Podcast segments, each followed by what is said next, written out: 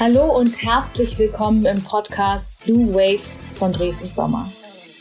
Mein Name ist Marie-Therese Gohr und gemeinsam mit Stefanie Lütticke, Head of Property Companies und Klaus Dederichs, Head of Information and Communication Technology bei Dres und Sommer, werde ich heute über das Thema Manage to Smart sprechen. Manage to Smart bedeutet im weitesten Sinne, dass man Gebäude fit für die Zukunft macht. Aber wie das genau funktioniert und was vor allen Dingen genau dahinter steckt, werden Stefanie und Klaus heute im Laufe dieser Folge erklären. Und damit sage ich auch Hallo und herzlich willkommen an euch beide. Schön, dass ihr heute da seid. Hallo. Hallo zusammen. Mir fällt gerade auf, wenn ich so überlege, wir haben heute sogar eine Premiere, denn ähm, den ganz treuen Zuhörern unter uns fällt auf, dass Stefanie natürlich das erste Mal mit dabei ist, aber Klaus, du bist schon zum zweiten Mal dabei und hast mit uns im ersten Podcast über das Thema Customized Smart Buildings gesprochen. Und es freut mich dann natürlich sehr, dass du, dass es dir scheinbar so gut gefallen hat, dass du direkt nochmal dabei bist. Ähm, wie war das denn? Hast du Stefanie davon einfach erzählt und fandest es so toll, dass du gesagt, Mensch, mach doch mal mit? Oder wie kam es, dass ihr beschlossen habt, den Podcast äh, zusammen nochmal oder quasi zu einem weiterführenden Thema machen zu wollen? Ja, ich glaube, ähm, diese Thematik äh, mit den Podcasts zu arbeiten, ist, glaube ich, eine wichtige Thematik überhaupt, äh, auch für Dresden Sommer, aber letztendlich für die junge Generation. Wir müssen uns eben auch auf neue Themen einstellen. Und ich habe mit Stefanie darüber gesprochen wir sehen ja auch die Resonanz, die kommt und das Feedback und so weiter. Und dann haben wir gemeinschaftlich entschlossen, lass uns die Dinge doch mal besprechen. Was ist das denn überhaupt? Weil Manage to Smart irgendwie ins Internet zu schreiben, dass wir das machen, ist zwar schön, aber es ist doch viel besser, dass die Hörer und Zuhörer verstehen und wir können darüber viel besser diskutieren, wenn wir das auch live erzählen. Deswegen haben wir entschieden, wir machen es zusammen und wollen einfach über Manage to Smart heute reden.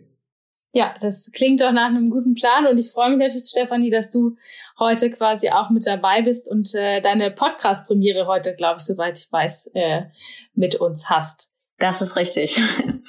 Bevor wir dann auch wirklich ins Thema einsteigen, haben wir immer so ein kleines, ich nenne es mal Blue Waves Ritual, ähm, wo wir unseren Zuhörern, euch Gäste immer noch ein bisschen persönlicher vorstellen wollen.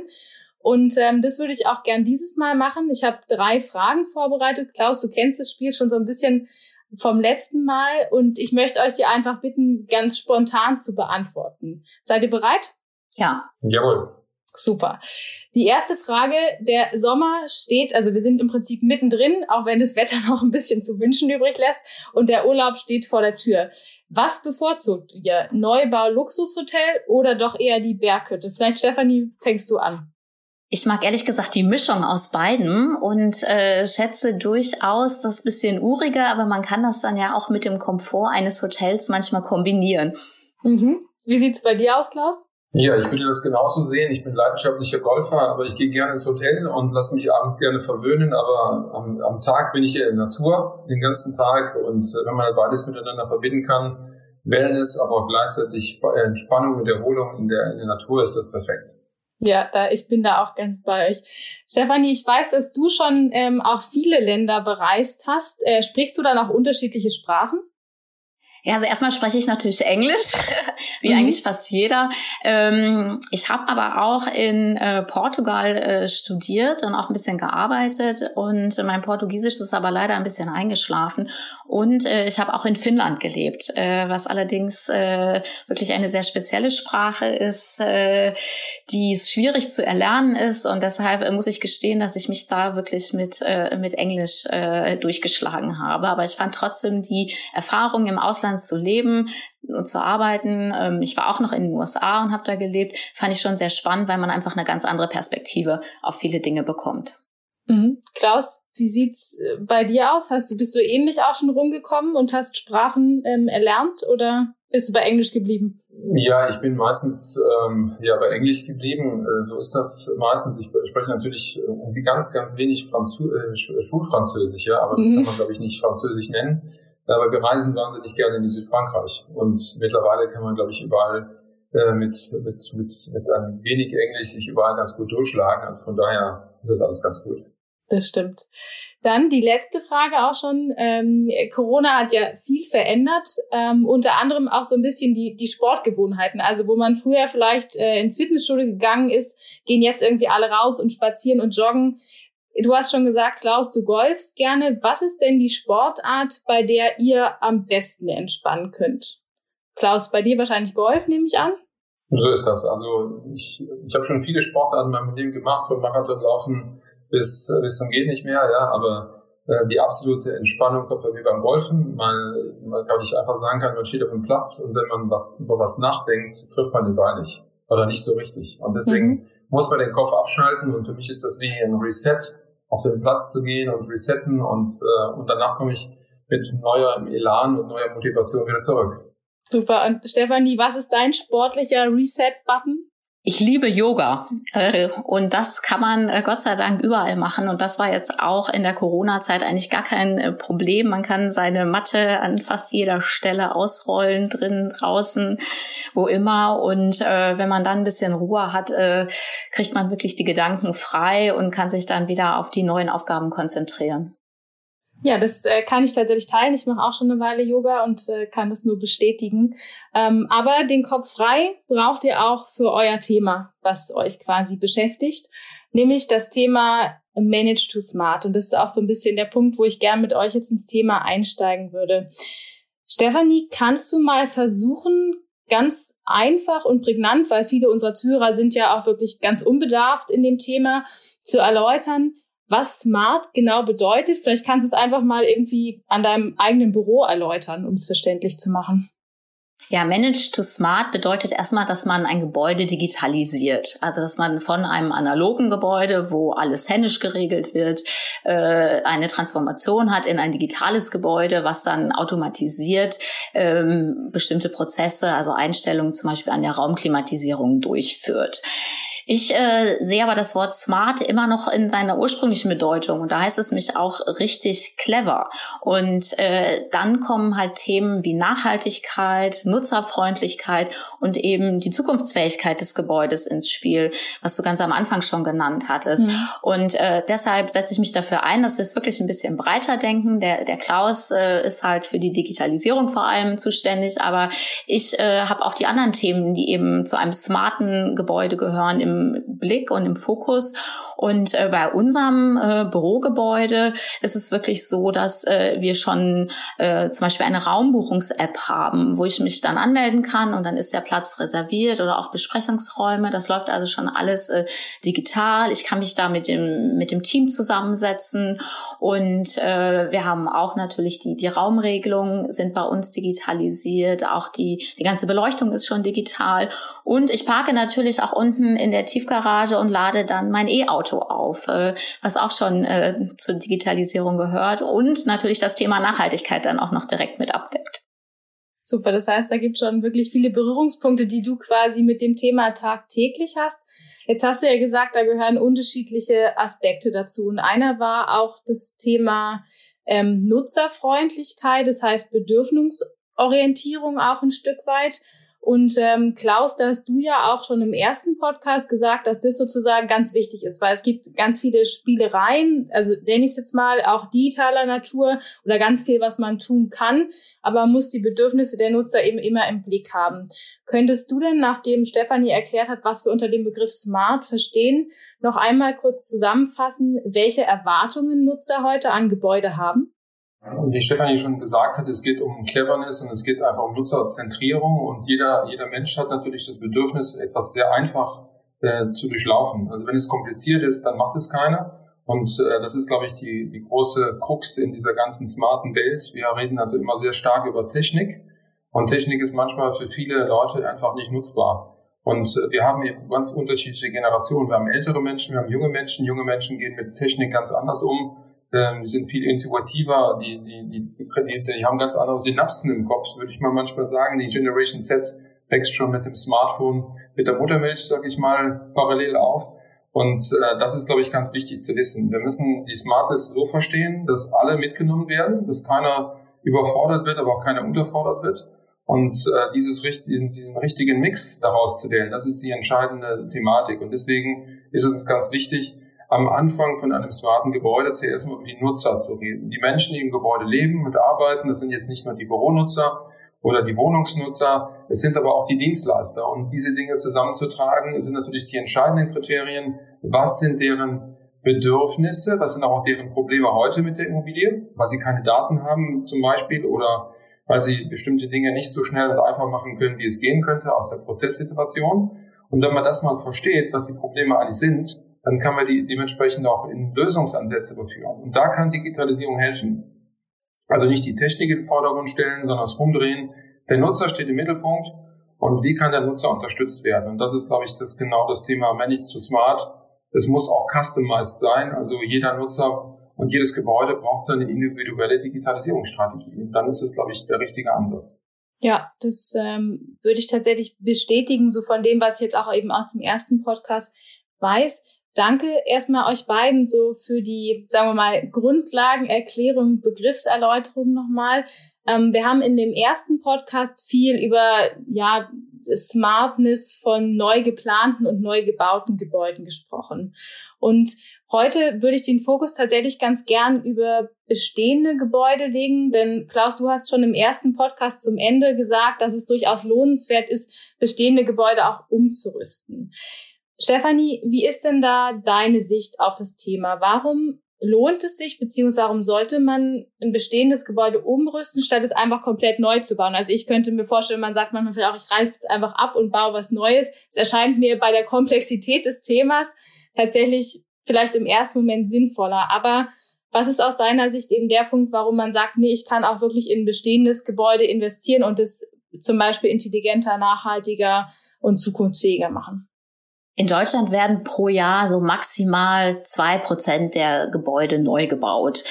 Also wenn wir warten wollten und das nur in Neubauten umsetzen, äh, die Digitalisierung, dann wären wir ja in 50 Jahren vielleicht gerade mal am Ende angelangt, wenn überhaupt. Und äh, so lange will ganz ehrlich keiner warten sondern wir haben halt einfach diese, äh, diese große Masse an Bestandsgebäuden, die wir natürlich trotzdem attraktiv halten wollen, eben gerade für die Nutzer. Die, also die können wir nicht einfach alle abreißen. Und die haben ja auch oft eine hohe Qualität. Das darf man ja nicht vergessen. Also jeder kennt den schönen Altbau oder die großzügigen Häuser auch äh, gerade aus den 60er Jahren. Ähm, die haben eine Qualität, die man heute wirklich teilweise selten findet und auch äh, gar nicht äh, aus wirtschaftlichen Aspekten so schnell neu bauen kann. Und äh, genau das ist das Ziel, dass wir diese Qualitäten erhalten und aber gleichzeitig diesen Nutzerkomfort, diese Bedienungsfreundlichkeit, die Nachhaltigkeitsaspekte auch in diesen Bestandsgebäuden integrieren. Und dann muss man auch ganz klar sagen, dass natürlich Immobilien ähm, also so leicht äh, abgerissen hat man die halt nicht, gerade in den innerstädtischen Lagen. Also wir wollen ja alle ein urbanes oder leben gerne in urbanen Umfeldern. Und genau da ist es natürlich so, dass äh, die Flächen äh, begrenzt sind, die Neubauflächen. Und wir müssten ja erstmal die alten Häuser dann abreißen. Die sind ja auch genutzt und das, äh, äh, also das möchten äh, eigentlich keiner. Deshalb ist es äh, eine große Aufgabe, jetzt äh, diese Bestandsbauten anzugehen, also die Digitalisierung in Neubauten, glaube ich, die ist schon wirklich ein, ein gutes äh, Stück auf dem Weg. Äh, also es gibt wenig Bauherren, die da äh, kein Interesse dran haben oder das noch nicht umsetzen heutzutage. Aber äh, der Bestand ist jetzt die nächste große Aufgabe, auf die wir uns konzentrieren müssen. Mhm. Und jetzt sagst du, die nächste große Aufgabe, stehen wir das tatsächlich noch relativ am Anfang? Oder was würdest du sagen, wie ist so der Prozentsatz ähm, quasi Neubauten, die digitalisiert sind und bestehende Gebäude. Wie weit sind wir da, Stand heute? Also in den Bestandsgebäuden sind wir mit der Digitalisierung oder diesem smarten Gebäudekonzept wirklich noch relativ am Anfang. Also es gibt da ähm, schon einzelne Ansätze, aber wir müssen das halt an der Stelle auch wirklich breiter denken. Und deshalb möchte ich nochmal auf den Aspekt der Nachhaltigkeit auch von den Bestandsgebäuden zurückkommen. Also per se haben Bestandsgebäude erstmal eine, eine gute Ökobilanz. Und das ist ja auch ein wichtiger Aspekt heutzutage. Und das ist halt nicht anders äh, bei Immobilien Immobilien als bei Alltagsgegenständen. Also wir müssen einfach wegkommen von dieser Wegwerfgesellschaft äh, hin zu langen Nutzungsdauern, auch bei den Immobilien. Und da war es einfach in den letzten Jahren so oder in den letzten Dekaden, dass es äh, sich immer weiter reduziert hat, die Nutzungsdauer von Immobilien. Und diesen Trend müssen wir umkehren. Und da ist halt das smarte Bestandsgebäude halt ein wesentlicher Bestandteil, um, um die Anforderungen an moderne Komfortansprüche zu erfüllen. Mhm. Das heißt sozusagen, dieser smarte Ansatz kann mir helfen, mein Gebäude sozusagen einfach auch länger zu halten, zu bewirtschaften ähm, und auch quasi an den, an den Stand der Zeit anzupassen, wenn ich es richtig verstehe. Also es, es wird nachhaltiger, es wird für mich auch ein Stück weit kostengünstiger, weil sozusagen auch Kosten für Abriss ja sozusagen entfallen. Stimmt es so? Habe ich das so richtig verstanden? Ja, genau, so ist das. Ne? Also wir würden halt, äh, also in normalen Gebäuden ist es auch so, dass Instandhaltungsmaßnahmen natürlich immer auch mal anstehen. Und genau äh, diese äh, diese Maßnahmen muss man nutzen, um dann wirklich äh, neue smarte Technik äh, zu installieren. Und dadurch kann das auch unter äh, ganz wirtschaftlichen Aspekten dann am Ende des Tages erfolgen. Und das macht sich halt für die Nutzer sofort in den Betriebskosten bemerkbar. Und alle Mieter kennen natürlich äh, die Nebenkosten, die oft wie eine zweite Miete wahrgenommen werden. Und äh, da kann halt schon die Weiternutzung und äh, die, die zukunftsfähig machen der Immobilie kann schon wirklich wirklich ähm, da wirtschaftlich äh, für alle Beteiligten interessant sein, weil wir wollen ja auch, dass äh, zum Beispiel Mieten niedrig bleiben äh, und das ist halt mit Neubauten viel schwieriger zu realisieren als im Bestand. Ja, finde ich nochmal ein spannender Aspekt, gerade wo ja die Mietpreise irgendwie gerade durch die Decke schießen. Ähm, also von daher danke dafür. Klaus, wie ist es denn jetzt, wenn ich mir vorstelle, ich bin jemand, ich habe ähm, ein Bürogebäude mit 1000 Mitarbeitern zum Beispiel.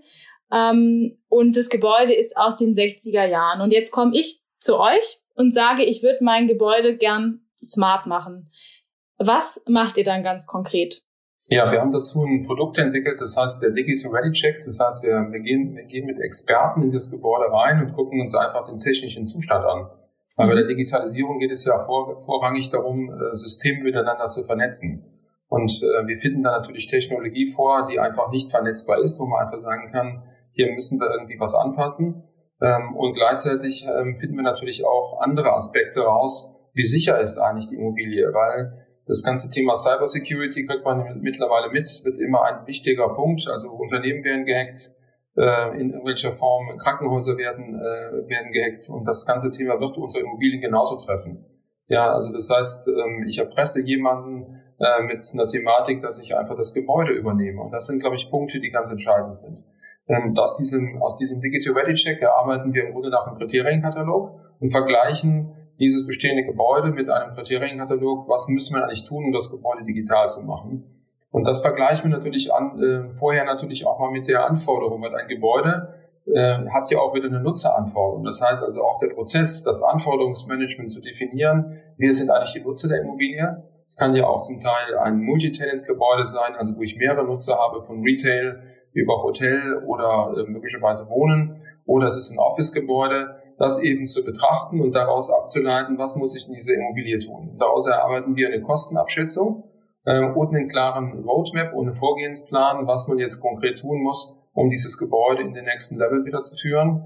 Ähm, aber auch natürlich klar, ein Gebäude hat sogenannte CAPEX und OPEX-Kosten, also es sind doch Instandhaltungskosten, was müsste man in den nächsten Schritten, wenn es sowieso umgebaut wird oder also wenn sowieso was geändert wird, dafür tun, dass dann eben diese Dinge von vornherein berücksichtigt werden können. Das heißt also nicht, man muss alles von vornherein digitalisieren, sondern im Grunde nach über einen Strategieplan sich überlegen, wie kann ich sinnvollerweise mein Geld, was ich habe, man investiert ja nicht alles auf einmal, so integrieren, dass ich vielleicht in einem Prozess von drei bis fünf Jahren dann zu meinem Zielbild angekommen bin. Und ganz entscheidend dabei ist, natürlich die energetische Betrachtung, weil wir haben natürlich ein Riesenproblem, das ist unsere Klimabilanz. Ja, die Themen kamen ja jetzt nochmal in die Presse, wo wir hinwollen.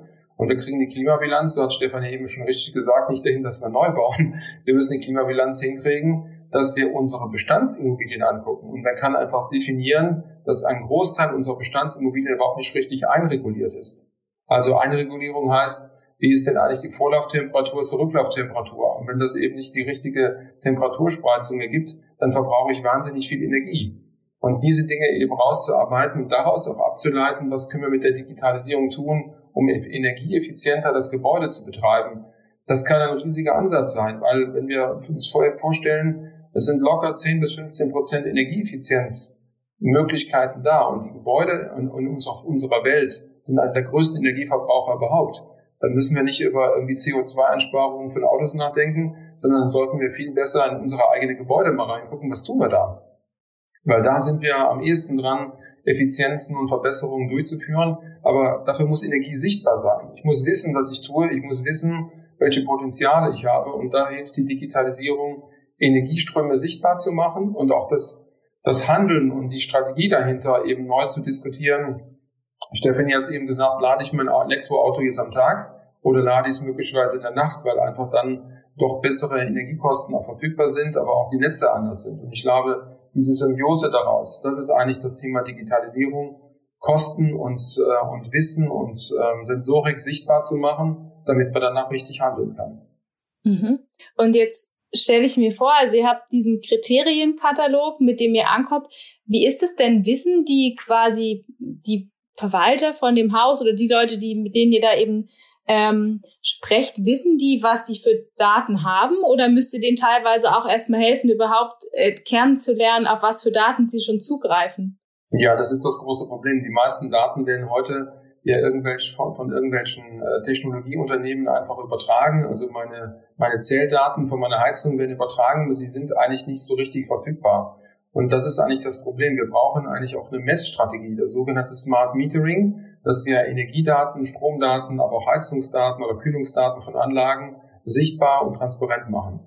Das ist der erste Schritt. Also wirklich Messsysteme integrieren, die Daten liefern und nicht irgendwelche Messsysteme haben, wo ich dann mit dem Zettel in den Keller laufen muss und muss da eintragen, wie viel Kilowattstunden habe ich denn an Gas in den letzten sechs Monaten verbraucht. Das ist heute noch großen Teil Stand der Technik. Und das müssen wir sehr schnell rumdrehen. Smart Metering wird uns helfen, Entscheidungen darzustellen, aber auch gleichzeitig zu sehen, dass Gebäude im energetischen Vergleich zu einem anderen absolut, da, da stimmt irgendwas nicht. Also das ist, glaube ich, das Thema Benchmarking, Vergleiche herstellen. Dafür müssen Energiekosten und Energieverbräuche sichtbar werden und transparent. Es ist, glaube ich, wirklich ein wichtiger Schritt. Mich würde jetzt noch interessieren, ähm, Energiebilanz ist das eine. Du hast gesagt, es sind aber ganz, ganz viele Kriterien sozusagen, die da, kannst du da mal eine Zahl nennen? Also kann man sagen, es sind irgendwie 30 oder 10 oder? Ja, wir haben mittlerweile 120 Digitalisierungsbausteine entwickelt. Das ist schon ganz spannend. Wahnsinn. Äh, nicht alleine, sondern mit dem Kunden zusammen, weil der Kunde äh, hat natürlich unterschiedliche Sichtweisen drauf. Und das fängt an beim smarten Müllmanagement. Ja, muss hier, muss, sag ich mal, am Mittwoch äh, der Müllwagen kommen für die gelbe Tonne. Also bei uns gibt's eine gelbe Tonne, da ist der ganze, der, der ganze äh, Kunststoffmüll drin. Ähm, oder kommt der, der Müllwagen, weil einfach die Tonne voll ist. Das sind ja ganz andere Kriterien. Und damit verändern wir natürlich Dinge. Und das ist natürlich unterschiedlich zu betrachten. Ähm, als Beispiel, viele im, im Wohn in der Wohnimmobilie denken über ähm, E-Commerce nach. Wie toll wäre es, wenn es in meinem Wohnblock möglicherweise eine, eine Packstation gibt. Man kennt die mittlerweile bei Shell und so weiter von DHL. Aber die gibt es natürlich in anderen Formen und sowas eben aufzubauen, dass ich Dinge verschicken und, und schicken lassen kann. Also das sind wirklich die Bedürfnisse der Menschen. Ich bin den ganzen Tag im Büro und da weiß ich nicht, wenn der Postbote kommt, das eben herauszuarbeiten. Und diese Bausteine werden wir, vergleichen wir einfach mit den Bedürfnissen der Menschen. Das fängt dann an bei der Zutrittskontrolle, die dann digital ist, dass ich möglicherweise meine Schwiegermutter oder meine Mutter ins Haus lassen kann, von außen, dass, sie, dass ich überhaupt nicht da bin. Dafür brauchen wir natürlich Sicherheitskriterien dass, es, dass ich auch ein Gefühl habe, dass nicht einer mit meinem Smartphone irgendeinen Schundluder treibt und anschließend in meine, meine Wohnung einsteigt. Also diese Unsicherheit, das ist, glaube ich, der wichtige Aspekt. Und deswegen sagen wir, äh, auch bei Bestandsimmobilien Security by Design. Das ist im Prinzip das Prinzip, wie man digitalisierte Gebäude aufbaut. Sicherheit steht an erster Stelle und danach muss ich eben dementsprechend alles richten weil dann ist es auch keine Frage, dass ich mit meinem Smartphone eben meine Türe in der Zukunft öffnen kann. Aber das dafür muss ich sicher gehen, dass das auch wirklich sicher ist. Ja. Und wie gesagt, es sind viele, viele Bausteine und die sind individuell auf jedes Projekt abzuwägen. Und sie sind aber ganz spannend, spannend äh, und wichtig. Die sieht ein 70-Jähriger ganz anders als ein 25-Jähriger. Und deswegen müssen die Gebäude auch so gebaut sein, wir sagen immer digital ready, dass jemand, der dort einzieht, mit Beispiel, wir haben ein großes Projekt gerade fertig oder sind wir dabei fertigzustellen, das Quartier Heidestraße in Berlin. Alle Wohnungen sind digital ready geplant. Das heißt, ein 70-Jähriger kann da einziehen und hat eigentlich eine ganz normale Wohnung. Es kann aber danach ein 20-Jähriger kommen und sagen, ich hätte gerne aber eine Sprachsteuerung, ich hätte gerne das, das und das, ohne dass ich am Gebäudekern irgendwas ändern muss. Das ist im Grunde nach Digital Readiness. Und das ist, glaube ich, auch der spannende Aspekt, wie wir Digital Readiness in Bestandsimmobilien integrieren können.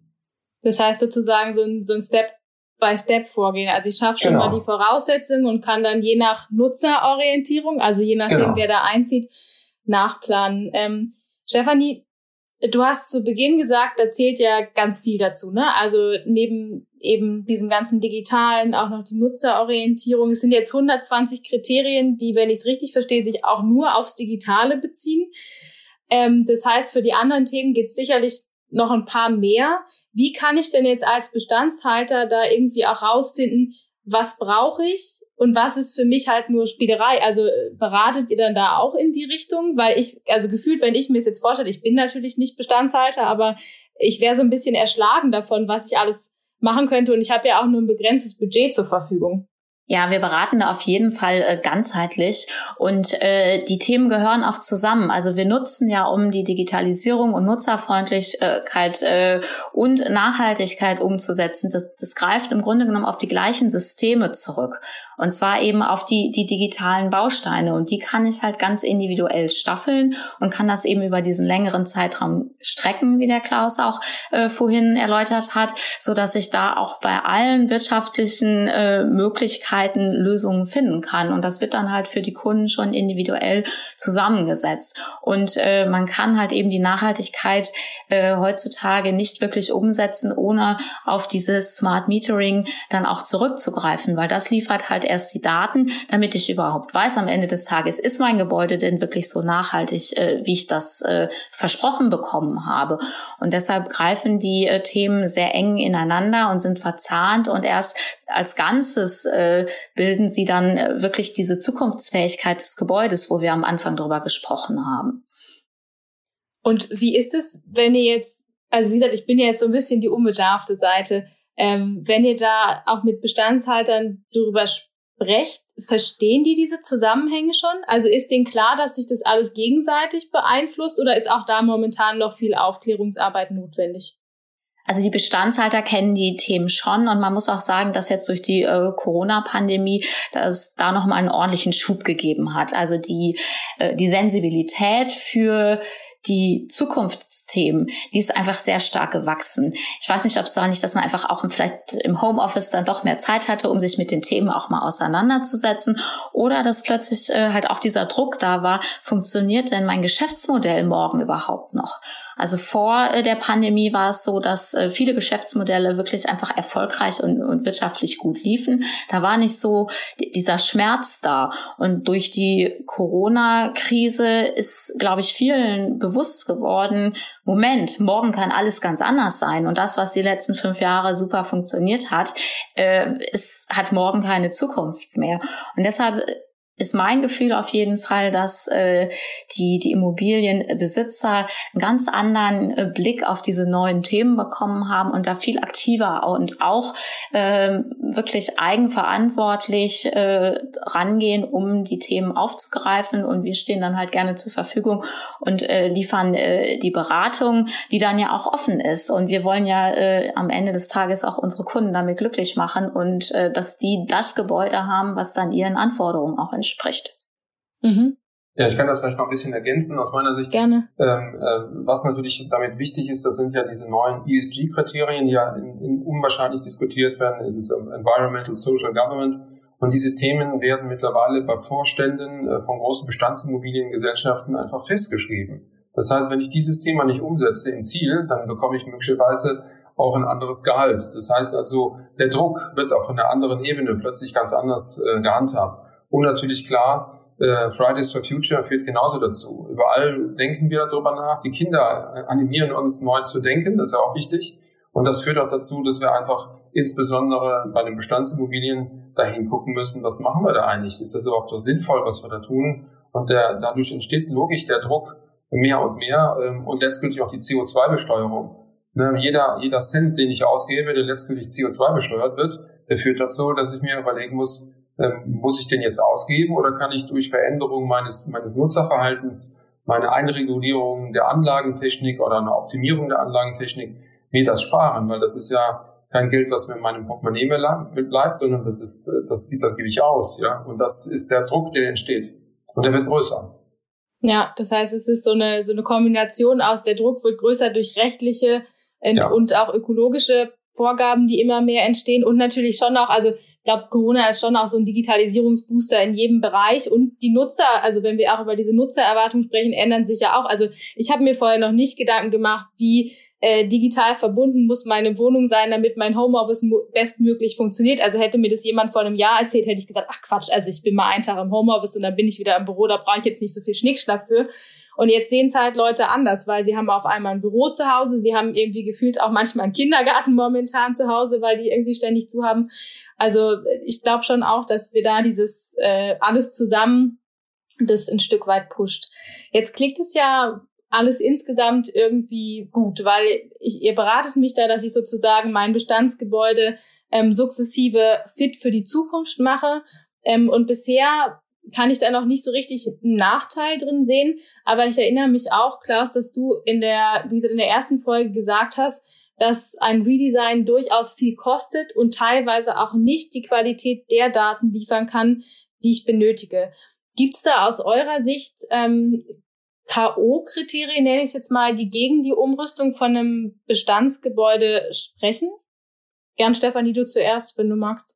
Also das Schöne an äh, den ganzen digitalen Devices ist ja, dass die sehr klein sind. Ne? Also die ganze Sensorentechnik nimmt nicht viel Platz in Anspruch und deshalb ist das äh, erstmal relativ einfach, äh, die in Gebäuden halt auch nachzurüsten. Ne? Strom äh, steht in der Regel ausreichend zur Verfügung äh, und deshalb sehe ich da weniger äh, Probleme.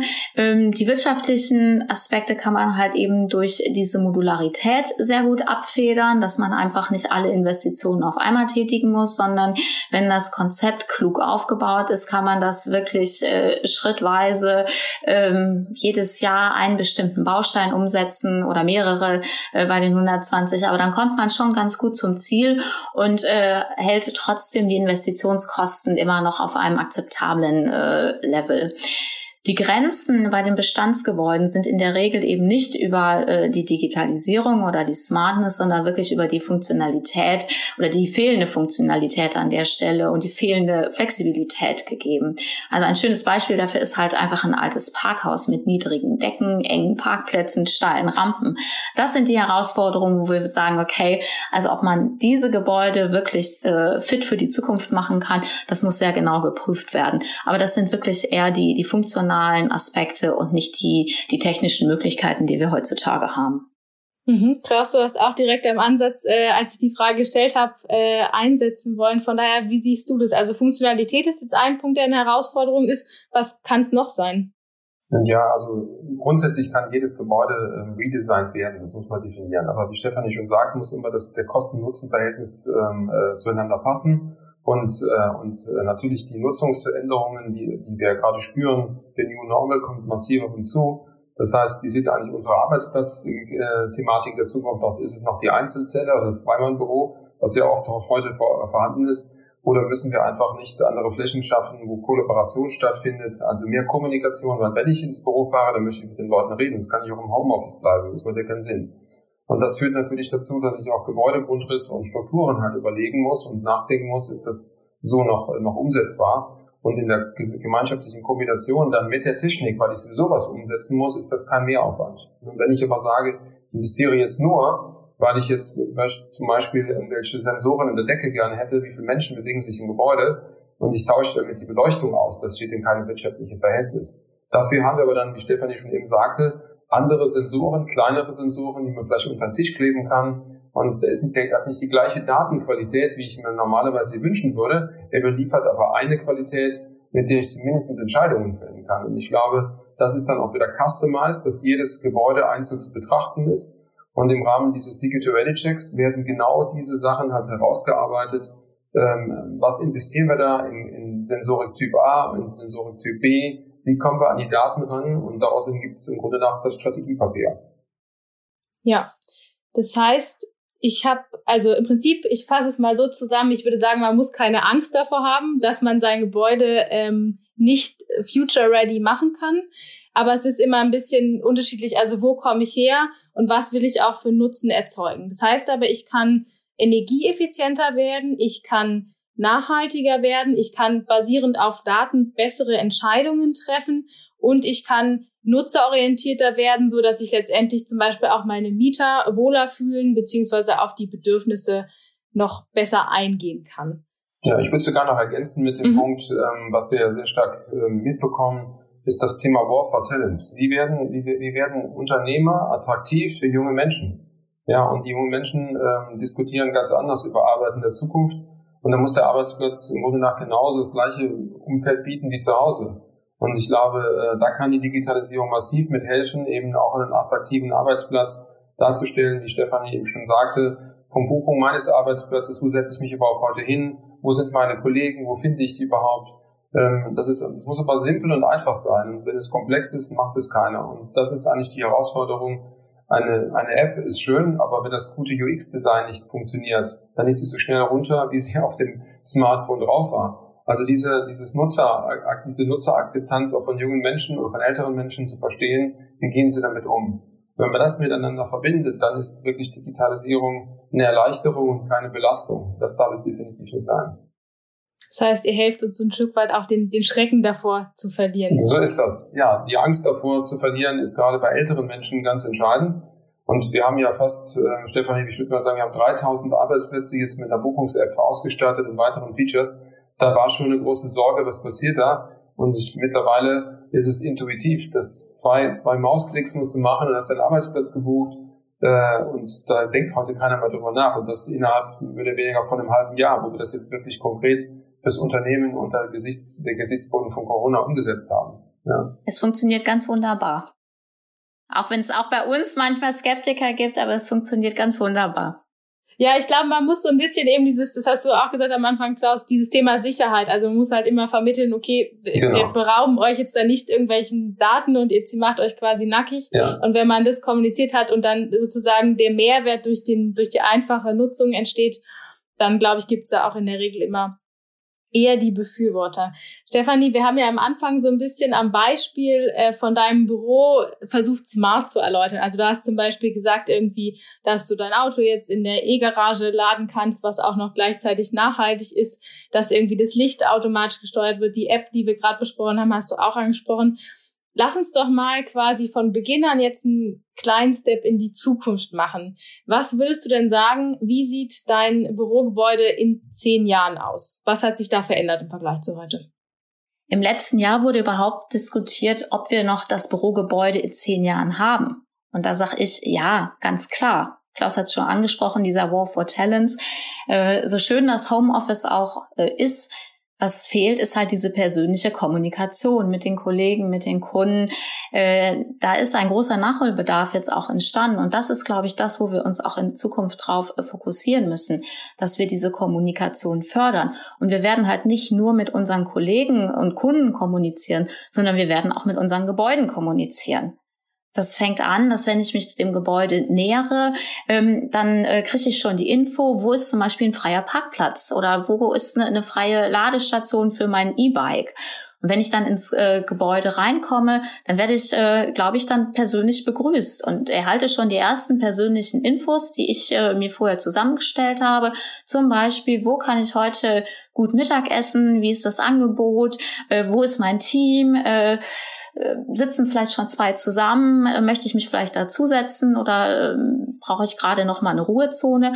Also das Büro der Zukunft äh, wird halt diese Mischung haben aus den Kommunikationsflächen und den Ruhezonen wirklich für konzentriertes Arbeiten und wir werden zwischen diesen Zonen auch viel häufiger hin und her wechseln. Also dieser feste Arbeitsplatz, der wird meines Erachtens nicht mehr vorgesehen, sondern man wird sich halt in diesen Flächen bewegen und man wird sie auch für seine eigenen Bedürfnisse gestalten. Und dann wird natürlich die Büronutzung äh, eben benutzerfreundlich nachhaltig und gesundheitsfördernd sein. Ich glaube, das ist auch ein neuer Aspekt, den ähm, vor einem Jahr noch keiner so richtig äh, auf dem Schirm hatte, dass äh, die Anforderungen an Gebäude, dass sie wirklich der Gesundheit dienlich sind.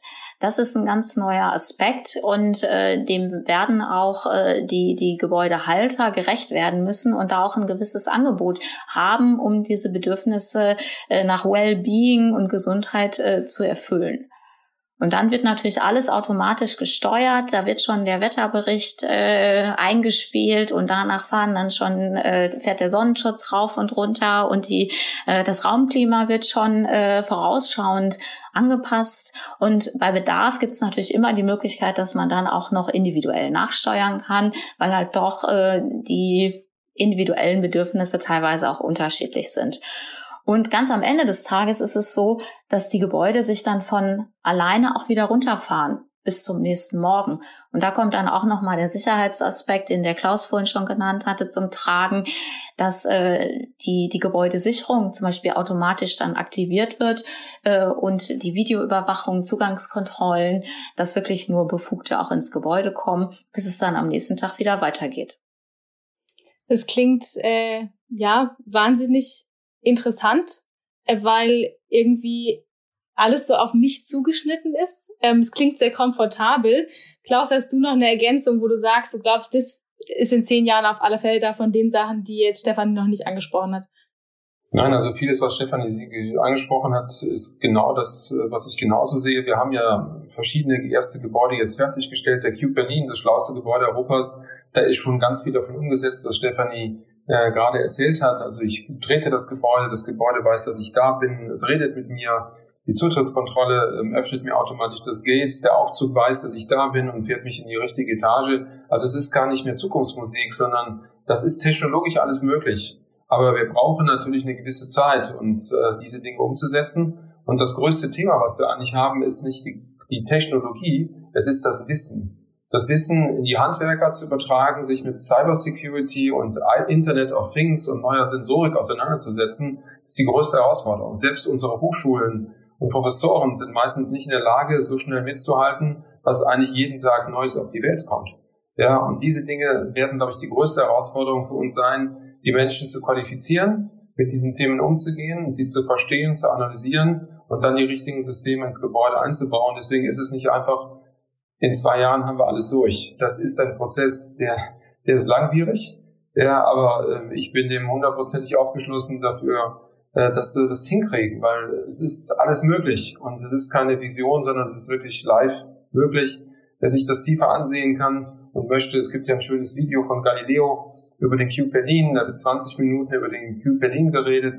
Da wird mal richtig klar, wie denn, wie denn die Zukunftsmusik denn wirklich heute schon funktionieren kann. Und Neben diesem Gebäude gibt es ja viele weitere Gebäude. Das Ship in Köln haben wir fertiggestellt, wo man das sehen kann. Das Projekt Hammer Brooklyn ist gerade fertiggestellt in Hamburg, ein ganz spannendes Projekt, hat auch einen Digital Award gerade bekommen. Also es sind schon Dinge da, das muss man ganz klar sagen. Und das ist auch, glaube ich, das Thema der, der, der Property Companies und der Bestandshalter, was Stefanie eben sagte die befassen sich alle damit. Der eine ist schon ganz weit, der eine kommt gerade, aber es gibt keinen, der sich damit nicht auseinandersetzt. Das kann man definitiv heute schon sagen. Und man kann auch sagen, dass es definitiv kommt. Es gibt keinen Weg zurück. Ja. So ist das. Genau, es gibt keinen Weg zurück. Wir müssen keine Angst haben. Und bei äh, nur zwei Prozent Neubauten und den Rest Bestandsbauten ist es tatsächlich ein ganz schönes Mammutprojekt. Aber ähm, wir sehen Ihr könnt unterstützen, es geht voran und äh, wir werden das schaffen. Und ich bin ganz gespannt und würde mich am liebsten mit euch in zehn Jahren nochmal treffen, um dann zu gucken, was bis dahin sozusagen wirklich passiert ist und was sich vielleicht auch verändert hat, wo wir dann wieder neues Wissen dazu gewinnen konnten. Ich bedanke mich für euch beiden, ähm, dass ihr euch heute meinen Fragen, meinen vielen Fragen gestellt habt und ähm, mir da Einblicke gegeben habt, wie man bestehende Gebäude smarter machen kann. Und liebe Zuhörer, wenn Sie jetzt an weiteren Informationen interessiert sind, dann klicken Sie gerne auf den Link in der Episodenbeschreibung oder vernetzen Sie sich auch gerne mit Stefanie Lüttike und Klaus Dederichs auf LinkedIn. Ich sage vielen lieben Dank fürs Zuhören und bis zur nächsten Folge Blue Waves, dem Podcast von Dres und Sommer. Danke. Danke auch von meiner Seite. Tschüss.